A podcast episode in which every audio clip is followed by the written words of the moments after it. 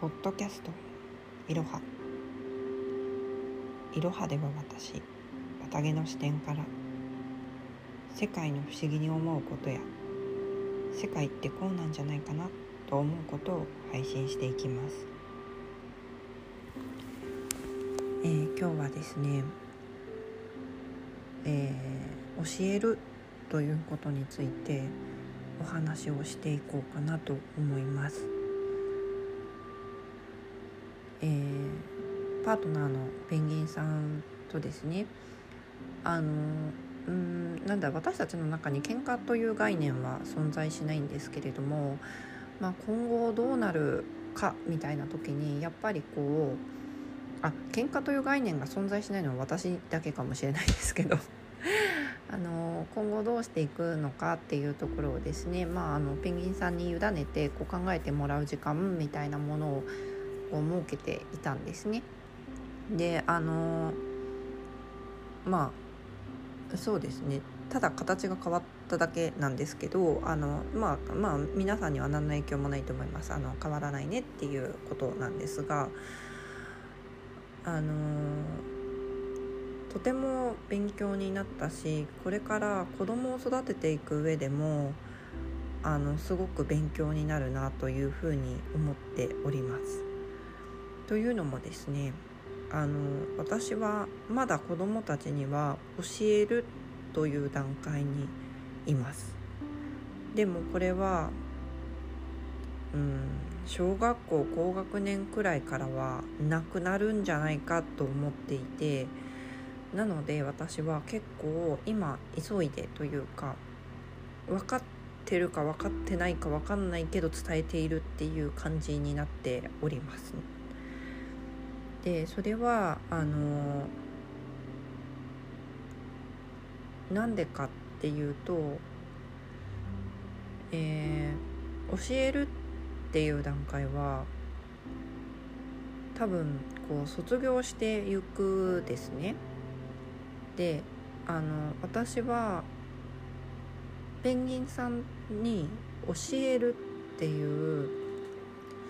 段階を長くこう経ていましてあのペンギンさんは頭が良いので理解はするんですけれどもなんかやっぱりこう世間の事象の中で迷ったり惑ったりあのするですね。でそれをうーんなんだろういつもですねあなたは世間に戻ってっちゃったよみたいな感じでお話をしていたりですとかが多かったんですけどこのタイミングでもう教えるってことは終わったなって思ったんですよ。でもあの朝起きて突然変わることってないじゃないですか。なのであの別に何かが変わったわけじゃないんです。でもあのもう彼女はあの答えを持っるですねあ皆さんも持ってるんですけどその答えの軸になる場所を知っているです。であのそれが私があの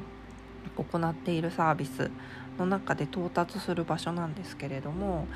あのそこに到達してもですねそこが本当に答えなんだというふうな確証を得られるまでっていうのは結構迷ったり惑ったりするんですけどあのそこの場所を知っていればですねあのそこが答えなんだっていう確信を得ることができるですね。であの彼女はもう確信に至っていたと私は思っておりまして、まあ、確信に至っていらっしゃるのであの正直なところもう教えることっていうのはなかったんですよね多分。うん、であのー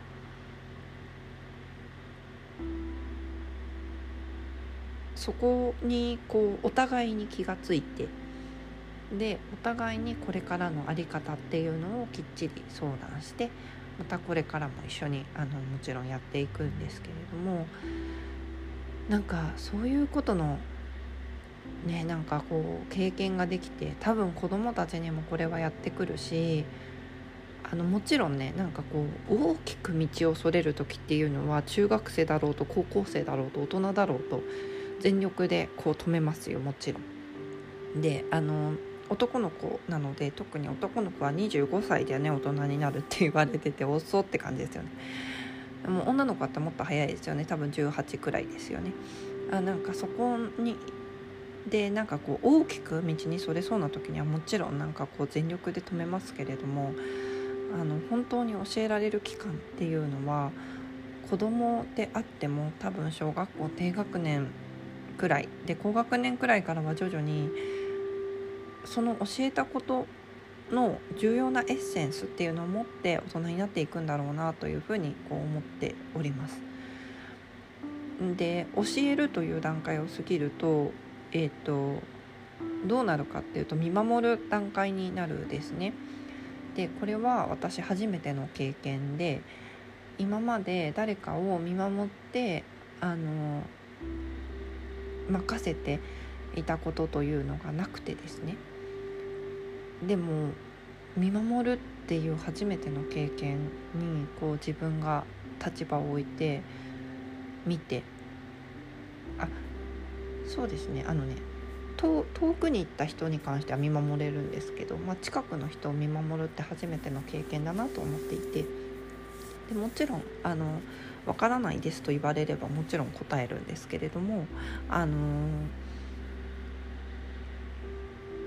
なんだろうすごい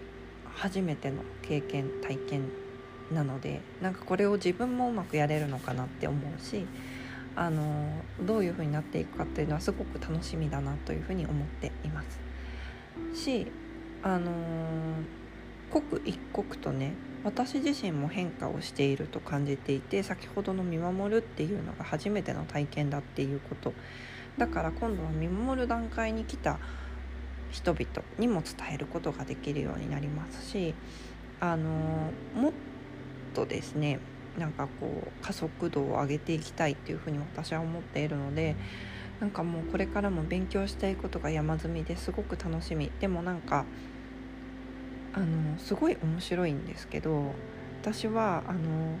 見えない世界の方にずっと答えを求めてきていてであのそれはもう知識気になるものはほぼ全て習得したですね。であの習得しきあまだあるかもしれないけど一旦仕切ってみてそしたら今度はねあの現実的なものへの勉強意欲っていうのがすごいこう高まってきてでこれであの現実も学ぶって見えないことも学んでいればなんかもうね分かんないことなくなるんじゃないかっていうすごい楽しみの中にいます。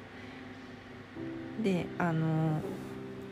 昨日ノートの方にも書いてあのノートも見たよっていう方いらっしゃるかもしれないんですけどあの私ね勉強って何のためにやるのかっていうとあの自分のこう生きていくその力を答えを自分で見つけるためだと思ってるんです。でも残念ながら現在の日本ではそうではないと思っています。分かっています。ただそれであっても識字の字がわかるですね。あのできるってもうそれだけでこう世界中にある文献が読めるんですよ。で私すごい算数苦手だったんですけどパッと計算できれば世の中にある日の考え方とかも一瞬でわかるんですよ。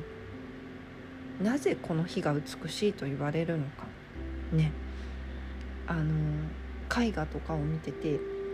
全部同じ日のものだっていうことに気がついたりするわけですよね。だから私あの勉強はね大変かもしれないけどで日本にいる以上偏差値っていうものがあってその偏差値っていうものに苦しむでしょうと思っています。でもそれはあくまで作られた仕組みの話で 仕組みが作ってあるなら利用してやればいいんですよ。だからすごくこう私はあの自分の勉強っていう意味でも仕組みを利用すると思ってるし全部を受け入れるわけではない。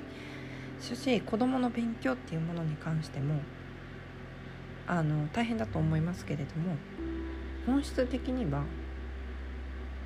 偏差値とかっていう話ではないです。あのそれを使って自分が疑問に思うことをどんどん解決していくためのツールそうだっていうふうに思っています。それでは今日は教えるについてでした。